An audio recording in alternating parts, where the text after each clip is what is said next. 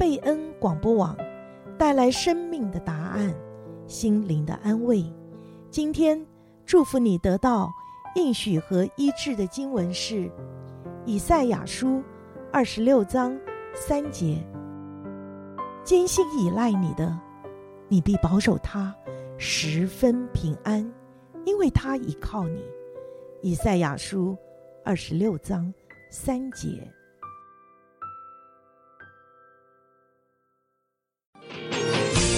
贝恩话家常，和你轻松漫谈人生吃喝玩乐事。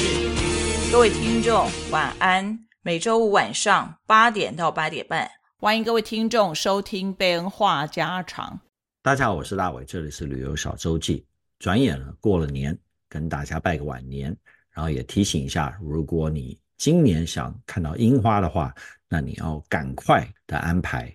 为什么呢？因为樱花季就快要开始了。那至于说从哪里开始呢？在哪里可以看呢？就是看你想要看怎么样的樱花。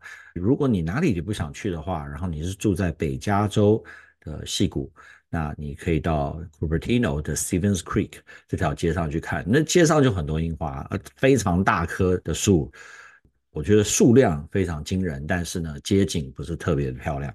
啊，不过在加州啊，有很多地方，其实在公园里面啊，或者是你到跑远一点，到华盛顿 DC 也可以看到很漂亮的樱花。那 again 这个樱花啊，追樱花不是一件太容易的事情，呃，你再早安排也没有用啊。如果天公不作美呢，你还是看不到。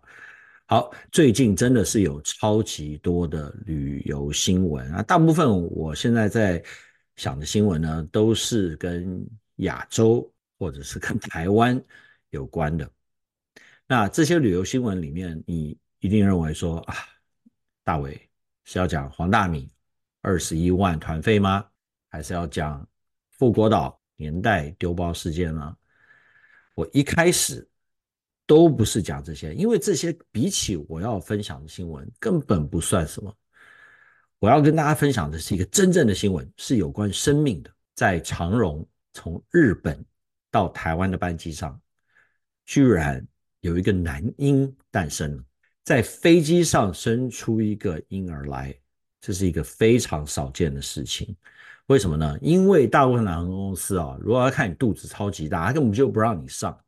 即使是你拿了一个医生的证明，如果你仔细看你的机票，或者你买机票的时候啊，它底下有写一大堆密密麻麻的 terms and conditions 嘛，很多的服务条件，那里面就有一项就是说，航空公司可以。有任何的理由，合法理由来拒绝让你登机，那其中之一就是健康。那这个健康的理由为什么呢？就是说，如果你已经快要生了，或者你看起来就像要生了，或者是你有任何其他健康的的这个问题啊，让你在这几小时内呢，没有人能够确定你需不需要一个医疗设施。那这样的情况之下，他就可以拒绝你登机。那产妇当然是属于这种情况，对不对？那所以就说很少发生。那你觉得说，哎，我不是好像感觉啊，蛮常听到这类的新闻，那绝对是一个错觉。为什么呢？因为啊，在这个世界上，真正在飞机上面生下来的小孩，而且还存活的，其实并没有那么多啊，只不过是几十个。那 exactly 有多少个呢？没有人呃有这个 track 啊，有记录，但是不超过一百个，而且有许多。这些的婴儿呢，没有办法 survive，因为你在飞机上，如果你有任何的这个婴儿状况的话，基本上他没有办法能够让他存活啊。所以，如果你真的是肚子大了，还是要小心一点。那这位男婴呢，definitely 这些通常都是早产的情况，但是非常的非常的呃 fortunate 有幸的一件事情，就是在飞机上，医生，哎，台湾的。不知道是医生很多还是医生很爱旅游啊，啊，所以那个乘客中还不止一位医生，大家就帮他接生一下，就这个孩子呢就存活了。在这个之前呢、啊，台湾的新闻这么说，民航历史上只有发生过两次，这是第二次，前一次三十三年前在一个华航班机上，所以你可以知道说这种事情有多么的 rare 啊，多么的稀罕发生。那然后也有些人就说，哎，好像有听说过国外的，还是某一个航空公司说，如果你在飞机上生了孩子的话，这个孩子终身搭这个航空公司都免费。其实啊，这就是一个 urban legend 啊，这就是一个乡野奇谈啊。为什么这么说呢？因为第一，航空公司绝对、绝对、绝对三个绝对啊，不会鼓励任何的快要生的孕妇搭飞机，那更不要说鼓励你把孩子生在飞机上。因为我之前说了，那个婴儿只要有任何任何的状况，你这个存活率是非常堪忧。因为在飞机上当然是没有任何的办法嘛，没有任何医院有东西，所以我们很高兴，就是这位 baby 他 survive 了，他搭了他人生的第一次飞机，希望他以后能够继续的。经常搭飞机做一个旅游人，毕竟他就是在旅游过程中生出来的。好，那接下来呢，再来讲这些吵得沸沸腾腾的新闻。哎，先讲黄大米好了。黄大米这个作家呢，还算有名，我觉得他在某一个圈子里面应该是很有名。然后你看他脸书的话，那声量是非常高。然后他不管写什么啊。就是文笔很好，这当然是作家的一个先决条件嘛。那所以呢，也变成了网红。现在反正基本上什么名人都自动成为网红，所以随便写些什么几万个、几十万个 like 或者几千几百 comment 也不算什么大不了事情啊。特别是这样子文笔很好的，你看他写东西其实蛮舒服的一种感觉。但是他不是一个旅游作家，不是一个旅游达人。当他这一次说花了二十一万，而且其实并不是很长，这个 tour 好像就十几天，到意大利旅游，然后碰上了一些事情，还不是一件啊，就是，但最主要的一件就是他觉得说那个洗澡以后外面都湿了，然后他还要跪在地上去擦地板。啊，这个居然是二十一万，就是美金七千块钱的这种高价团所得到的待遇吗？哇，非常非常的愤怒，然后就是超级 complain。他的 complain 当然我说不止一个啦，那一开始就说房间很小，那接下来就说你淋浴以后水会渗出来，然后要呃铺毛巾啊，然后要擦，然后他觉得说。导游啦，还有旅馆方面啊，给他的这答复都不是让他很满意，所以他就呃在这个网络上面骂，然后就说啊，我知道我是住在古迹里面啊，但是说呃我如果有问题的话，那是不是可以换个房啊，或是不是可以想办法解决？那这件事情呢，造成了非常大的这个反应啊，两极化的反应。一个就是说，哇，超级贵诶，怎么会这么贵的旅馆房间还会出这种事情呢？是不是真的要考虑一下要不要去欧洲啊？还是就是说你去欧洲就干脆就背包客嘛，住那很便宜的算了啊。然后呢，然后有些人就比较说，哎呀，你看你去泰国啦，啊，去日本啊，什么，哎呀，多便宜啊，多豪华呀，啊，等等。那但是也有些人说，这个不要开玩笑好不好？你住在古迹里面，你一生有多少的机会说你可以从一个旅馆门口走出来，就是百年的甚至千年的一些。而且佛罗伦斯，如果你去过的话，你就知道它的古迹不是说像 希腊的罗马那些古迹，它的古迹真的是美美到爆。OK，因为文艺复兴时代呃所发展出来的那些建筑。还有艺术，基本上就是决定了我们人类，我绝对不夸张啊！我们现在很多的审美感，就是那个小小的一个佛罗伦斯人在几百年前决定的，不管是建筑的风格啊，还是它使用的颜色等等的。所以你能够住在那个老城里面啊，而且住在旅馆里哦，大伟以前去都是住在像 Airbnb 那种的，住不起，真的太 fancy 的旅馆啊。那这样子的旅馆里面，然后你说什么？那个淋浴间那个门有缝比较大一点，哎，这个是一件真的那么大事吗？不过当然啦，还有几点，我觉得或许有一些呃旅客或者是听众朋友们不知道，就是说在很多西方的这种，特别是欧洲吧，它那个浴室的门啊，本来就是蛮难关的。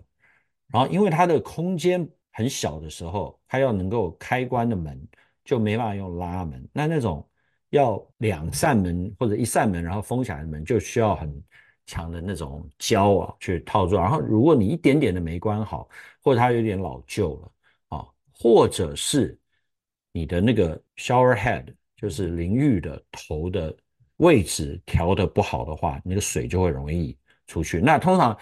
我遇到这种问题的话，第一个我就是看说，我洗澡的话，我可不可以换个方位？这个有时候就可以 work。为什么？因为你不是盆浴，不是说那个水会满出来，而是说水渗出来是因为它水打到那个门。所以你如果调整一下你的那个呃莲蓬头的位置，还有你自己站的位置的话，诶，也许就不会那么严重了。第二，这就是为什么到处都有那个踏脚垫。那踏脚垫就放在会淋到的地方。如果说踏脚垫还不行的话呢，呃，你就跟旅馆要两个毛巾放在那里。啊，还有一个好处就是说啊，我觉得像在欧洲这类地方或者美国大部分地方都比较干燥。对，即使湿了以后，你稍微把它也不用说真的什么跪在那里擦，有点有点这个太戏剧化了啊。啊，你就把毛巾啊简单的把它稍微擦一下，然后你第二天早上基本上就会干了。啊，很难想象说都一直不干啊。那所以这件事情在网络上为什么造成这样子两极化？我觉得还是追根究底的一个原因，就是大家对说我花了钱应该得到什么有很大的认知上的差异。那基本上我就跳到结论好了，我可以讲一大堆哦，但是我的结论就是说，如果你是一个非常非常 care 说，我如果我花多的钱。啊，我那个旅馆就要很新，房间要很大，然后设备要很完美的话，呃，其实我是蛮建议你在美国旅游的。美国其实有很多旅馆啊，那它都因为很新的旅馆啊，还有东南亚也是啦，其实很多地方都有这样子。但是你说大又要硬体设施。呃，要很完美的话，哦，那我是在美国住过一些很多这种大型品牌旅馆了，Ritz-Carlton、Four Seasons、St. Regis，我觉得你会非常满意啊，而且有些还真的没有那么贵。那如果你到东南亚也是有啦，不过东南亚的话，我是去过一些，他房间的那个面积倒是没有那么大，我不晓得黄作家会不会觉得说还是太小。那日本的话，普遍都比较小，也是比较问题。所以就是说，如果你真的很 care 这一类的。事情的话，那你就要去某一些地方，某一些地方它就有比较多这样的设施。我不是在嘲讽任何人啊，我是在说一个一件事实啦。我也认识有这样的人，也是 OK。那如果你要去一个那种比较古老的国家，或者是本来旅游就是高价的，本来服务就是比较差，所谓比较差，就是说没有给人那种台湾式、东南亚式的服务，就是随叫随到，然后天天在门口伺候你那样子，然后还。不期待任何小费，你要去那种地方，你就去那种地方。那但是你如果去像欧洲，特别是一级的这个旅游战区的话，你无法期待有这一类的设施跟服务。但是你所得到的呢，就是你能够沉浸在那个气氛里面，或你能够真的看到你想看的啊，吃到你想吃的，然后非常方便的，呃，能够享受到这个地方的特点。至少黄作家他的这个团呢，还成功的从头到尾完成了他们的使命啊，也住到一些超级棒的旅馆。其实他住的那几家旅馆都超级棒。OK，就我跟大家弱弱说一句啊，我觉得这个价钱还蛮便宜的，很公道啊。如果你真的把它换成欧元，然后你再看一看当地在那个嘉年华会期间嘛，二月基本上都是这种 Carnival Festival 的这种 season 啊季节，那。这段时间你去欧洲就这个价了，很抱歉。然后再加上还有导游了，你知道那边的人工绝对不是台湾还有东南亚可以比的，甚至不是日本可以比的。至少就是说，且该做的都做了，该玩也玩了，他也照了一些蛮棒的照片啊。所以希望这件事情赶快平息就没事了。但是我接下来讲这个新闻啊，我想大家也都知道了，特别是台湾来的朋友们，应该都知道说这个年代旅游啊。就是以前的美加旅游超级大的呃旅行社啊，那个好像起码有二三十年了吧。啊，他在网站上面呢，你就可以看到啊，他推的这个越南的行程、富国岛都是高端的，然后价钱也一点都不便宜。为什么不便宜呢？因为它的行程真的很丰富诶，你如果去看，哦，它不管是去住的地方啊，吃的玩的啊，看起来真的蛮好玩的啊，连我自己都很想去了。当时其实有个机会啦，我们是要去岘港还是富国岛？这两个地方在我们当年那个时候呢，根本就没有人听过的。不要说在美国，连在台湾啊，都很少人听过这两个地方。那现在非常红嘛，有一部分就是因为星宇航空。好，那 所以不管怎样，反正大家就说去富国岛还有一个好处，不用签证，对不对？那这个团费啊，again 真的是非常不便宜。然后呢，他们到那边以后，结果当地接手的旅游团 operator。就那边的旅行社就说：“哎，年代还没有付我们钱，所以我没有办法继续了。然后你勾结了，就是商量一下就谈判破裂，然后没收到钱就拒绝继续的带他们游。所以你有两个选择嘛，你要不然就自己买机票你就回台湾了，要不然你就自费，然后能够完成接下来的行程。那当然是很多人就自费了，但是也有一些人就拒绝付。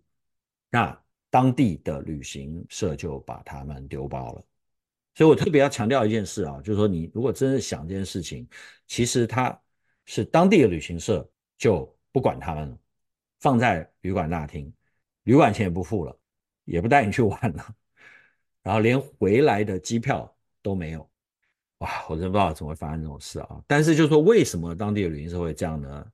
就是因为说年代没有付他钱。那我想，任何做 business 的人都知道这件事情，就是说，很少的生意在 business to business，在两个公司之间，很少很少东西是立刻付钱的，通常都是我给你一个 invoice 啊，给你个账单，然后你花个什么几周啦、几个月啦，然后才来付。所以呢，我不晓得台湾叫什么，在美国叫 collections 吧？每个公司都有非常大的 collections department，就这个原因啊，因为他们真的很需要收钱，每个公司都很需要收钱。那这个情况就是当地的旅行社没有收到钱，所以年代呢也拒绝说立刻付。那这些旅游团的朋友们就成了牺牲品，而且啊，我讲难听点，真的有点点被绑架的感觉。对不对？因为他就说年代你不付我，我就丢包他们。那年代我觉得啦，就他可能也想说，你怎么可能做得出这种事情？你真的就把那些人丢在一个旅馆大厅里面，因为有老人有小孩，哎，还不都是那种青壮年的啊？那他真的就干出来了，所以完全就是撕破脸。而且我不晓得他没有想过这个后续的事情，还有最后的结果，但是肯定是。大概知道会发生什么事，可能说没有想到会变成那种台湾超级大新闻，甚至是越南当地都上了新闻，然后越南的政府也出面来研究这件事情到底是前因后果是什么？为什么呢？因为这个严重了影响去越南旅游品质上。的一个观感，不管它是真的，就跟越南本身有没有任何的关系，这个事情可能发生在任何地方。其实这个事情连在美国以前都有发生过，不是那么常发生的，然后也都会闹上新闻。所以就是这两位负责人，我不晓得他们 事前有没有真的衡量一下啊？因为我觉得他们基本上都已经黄掉了。如果是我的话呢，我是绝对不可能再去跟什么年代旅游做任何的生意嘛。不可能去参加他任何的团，你开什么玩笑，对不对？那至于说当地的那一家旅行社呢，我也会打进去。如果我在富国岛或者任何越南地方有跟这家旅行社产生关系，你千万不要去，对不对？我至少我自己觉得，为什么呢？我去了，他搞不好就把你丢包了，你付的钱就白付了，对。而且你就知道，就是说很多这一类的参加团的人，他不一定是非常有经验的旅行者，你要他最后一分钟要开始安排这个安排那个的话，是非常痛苦的事情。而且还是过年的时候了，你可以想象这种事情吗？这太痛苦、太可怕了。那所以目前的情况是说，年代他说哦，他是会赔偿，但怎么赔偿啊？赔偿多少还要再研究。不，他这个很奇怪，他连他的 vendor 啊都付不出 钱来，我不知道他变出什么钱来来赔这么一大堆人的这个损失。但是还有一件事情，这个是大伟会比较关心的，就是有。年代旅游的人就说：“哎，那你如果有刷卡啊，他当时说你要刷七百二十美金才可以继续你的 tour，然后回台湾。如果你刷下去的话，那他的建议说呢，你就马上跟你的银行，就是因为信用卡都是银行发的嘛，就跟他报告，然后说，哎，暂停止付，说这个是 disputed charge。我想这个在美国的各位应该都知道这件事情啊，就是说你如果有任何在 credit card 的 statement 上面，你看到一些东西，你觉得不确定，你先把它 mark 起来，就是说是 disputing 或 disputed，然后你再去想办法说 find out 就是这个 charge 到底怎么回事。那这个动作呢，就比方说，如果你迟付了这一段呢，它不会立刻进入你的信用记录，但是呢，跟人家建议这种事情啊，真的是还蛮惨的，而不是说我马上还你七百二十块，说，哎，你先先把它列入争议款，哎，实在是太难看了啊，只能这么说吧。啊，但是也是想到，就是说这一点，我们大家都可以记得，不管是在旅游的时候还是其他的时候，其实特别在旅游的时候，为什么呢？因为信用卡超容易被盗刷的。如果你是像大伟一样很爱到处刷，我们第一次去墨西哥去度蜜月的时候，回来 就盗刷了，啊，就被盗刷以后，我就立刻说就争议款，然后结果哎，后来他们就去 track down，就发现的确是被盗刷的，我就没有付这笔钱。这是一点啊。那第二点，很多人提到的啊，现在就是要介绍这个很实用的一些资讯。信用卡保险是不是会赔偿你啊？是不是会帮助你？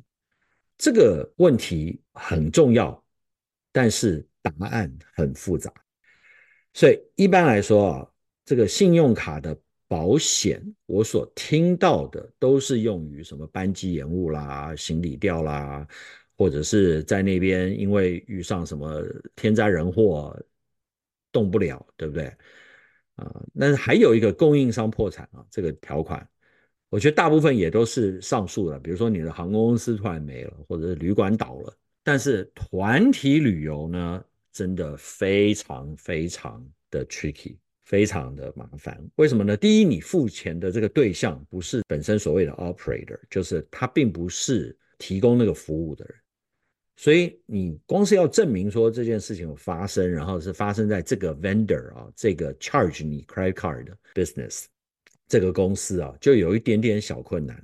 那还有呢，credit card 大部分的这一类的 protection 啊，car rental 啊，或者是任何的 travel 的，它有一些啦，不是每一个，它这个保险计划上面它都说我是 secondary insurance，什么意思呢？就是说，如果你去求偿被拒绝，或者是不符合规则啊，没有得到补偿，他才会进来帮你付。那像这个情况，绝对就是属于你可以求偿的。而且新闻上都讲了，说如果你是这个受害者的话，年代旅游啦，他说他会赔偿，至少说现在有这样说，那至于赔偿多少，没有人知道。但是呢，这个信用卡他就会跟你说，哎，你团体旅游这个旅行团的 charge，你 charge 的这笔钱，我现在还没有办法知道说，第一，你有哪一部分我要赔偿你，或者是补偿你。那还有就是，我不晓得你的这个旅行社会补偿你多少，所以很抱歉，either 说我不能接受你的这个 claim 啊，或者是他就跟你讲说，再等一下。啊，看看情况。那当然就是还是因信用卡而异啊。但是如果你这种团体旅游，很可能手续会比较复杂、比较麻烦，也不知道能够得到多少的保障。这个就是参加旅行团呢，也是一个小小的问题，不算是太严重。不过因为真的不是太常发生啊，但是发生了以后呢，你的信用卡也不一定能够。提供你的这种保护。好，那讲到参加旅行团的坏处之一，就是 会被 cancel 啊。不过再说一次，就是非常非常糟糕啊。但是旅行团也有很多好处，比如说旅行团你在安排行程上面，真的就是非常的省心省力，而且行程规划还都帮你包了。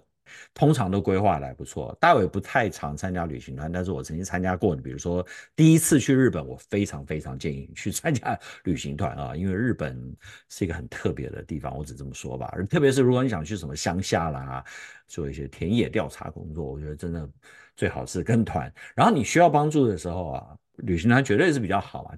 为什么呢？因为连浴室地上有水都可以立刻找导游。那房间大小啊，吃的好不好，那当然可以找导游，什么事都可以找导游。而且有些旅行团呢，它不仅是有导游啊，它还有一些什么热线电话你可以打去。像我以前曾经介绍过 Gateway Travel，那它这个美国的巨大的旅行团的一个旅行社啊，它有许多的情况，他就说你就打这个电话，然后他就马上帮你解决，因为他有数千员工。大型的旅行社的话是没有问题，但是在行程的弹性上面，当然就是比较差一点了，因为你没有办法随便乱脱团了。那有些团我知道很严格的，有些团可能就比较弹性。那还有呢，价格方面呢，因为旅行团是有人带的，他提供这些服务不是免费的，所以呢，通常就价格比你自己订要贵一点。如果有人告诉你说这个旅行团非常便宜的话，就像我们都知道啊，最出名的就是。我们大中华地区的旅行团，哇，有些旅行团那个价钱真的是爆表的便宜。前几年呢，去大陆的，然后后来呢，这个陆客团便宜的不得了。那为什么便宜的不得了呢？我还是觉得啊，一分钱一分货嘛，对不对？羊毛出在羊身上啊，便宜呢，一半时间都在 shopping。你不买的话，你那个时间也是浪费掉了。还有你吃的东西就不用期待太高。啊，通常水准都不会特别好，还有一些硬体、软体的设备就不要讲，对，真的就是一分钱一分货。但是我觉得我最 care 的就是说，如果我参加一个旅行团的话，倒不是说它会不会 cancel 了，那是事情不常发生嘛。但是我觉得我最 care 的就是它是不是有好的 reputation，能够帮助你善用你的时间，因为你多花的那个钱就是花在它这个行程帮你安排得很好，让你毫不费力的可以玩到所有你想玩的。那至于说另外一种东西叫套装行程啊，这个我也经常讲到，就 package deal，这个套装行程跟旅行团完全无关的事情。那有些人会搞糊涂啊，就说哦，那我上去买一个那种 package 啊，买一个套装行程是不是啊，就像是参加一个旅行团？完全不是，他只是把机酒有时候车啊全部包在一起卖给你，那基本上就等于帮你把行程规划好。对，然后我也介绍过很多。比如说像 Travelzoo 上面有很多这种就是一个 package 啊，那 package 通常都会让你省点钱。如果你不省钱的话，为什么要买 package？对不对？那如果价钱都一样，你就自己去订就算了。但是它这个 package 起来啊，不但是说通常可以省点钱，而至少说不会特别贵了。啊，还有就是说啊，你还可以省点心嘛，基本上已经帮你规划好。但是呢，这个也是因 package 而异啊，因为有些 package 就是。机票加上几天的旅馆，那有些 package 就比较低调了，还帮你规划好什么两天在这，两天在那，三天在这里啊，然后中间还有什么火车啦，什么这一类的，哇，那就很有意思，你就比较不需要规划，你就照它走就是了啊。所以这个省心省力跟省行程规划这方面就是看情况。那至于说弹性也是一样嘛，因为你定了以后哦，如果你有任何的问题要 cancel 啊那一类，其实真的是挺麻烦的。我就有听过这些故事，我自己没有碰到过。那至于说需要协助的时候呢，套装行程是跟自由行完全一样的，对，没有特别的人会在那里帮助你，因为你买一个 package。好，那最后呢，自由行我们都知道最好的就是说你规划和弹性上面呢是非常的 perfect，对不对？你可以自己规划嘛，你要怎么样就怎么样，你规划你完全是你想要的，然后你很有弹性啊，你要改什么都无所谓。但是呢，是很费心。然后没有人会帮助你。那至于价格方面呢？自由行，大伟通常是自由行了。那所以我所有做节目里面都会讲到一点点这个关于省钱的。那如果你严格的遵守这些省钱的法则的话，的确可以省到不少钱。但是如果你自由行也可以乱买，都不比价啊，就随便乱订，机票随便乱买，那你就可能变成我们台湾现在很流行说的盘子啊，就是那种被人坑的那种旅客。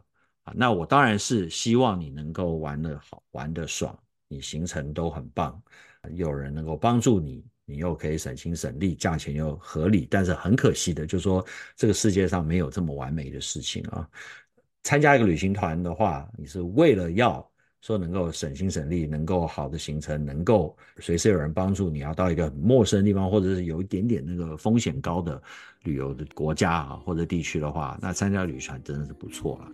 希望我们都能够多花时间来研究一下到各个地方的不同，然后在你去之前呢，你能够先调整好你的心态，就叫 set expectation。